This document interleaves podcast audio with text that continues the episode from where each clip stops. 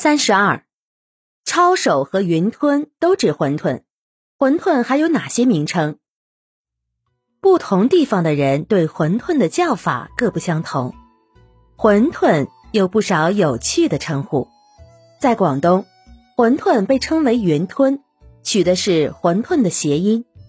广东有著名的小吃云吞面，就是将云吞和龙须面一起煮制，再加入食盐、生抽。胡椒粉和香油调味做成的，在香港，有的店家还会把云吞用油炸过，称为炸云吞，也受到广大顾客的青睐。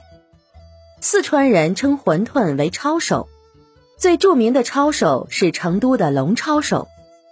一九四一年，龙抄手的创制人张光武在成都悦来厂开办饭馆，龙抄手成为该店的招牌菜。取名“龙”字，是因为张光武在筹建该店时，曾在农花茶园商议，因此借用了其中的“农”字的谐音。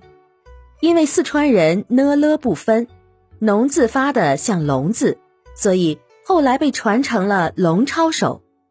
龙抄手的馄饨皮极薄，呈半透明状，一经推出便大受欢迎。四川人爱吃辣，红油抄手。是他们的又一发明，就是将鲜肉馄饨搭配辣椒油食用，就连外地人吃了，虽然觉得辣，也大呼过瘾。福建、台湾一带称馄饨为扁食或者扁肉，这种馄饨的肉馅儿一般是用锤子反复捶打而成，这样包出的馄饨嚼起来很有筋道。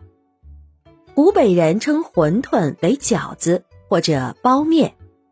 你到了全国各地的不同地方，看到这五花八门的名字，要知道，它们其实都是同一种食品——馄饨。您刚才收听的是《衣食住行：中华文化十万个为什么》，同名图书由中华书局出版，演播八只猫。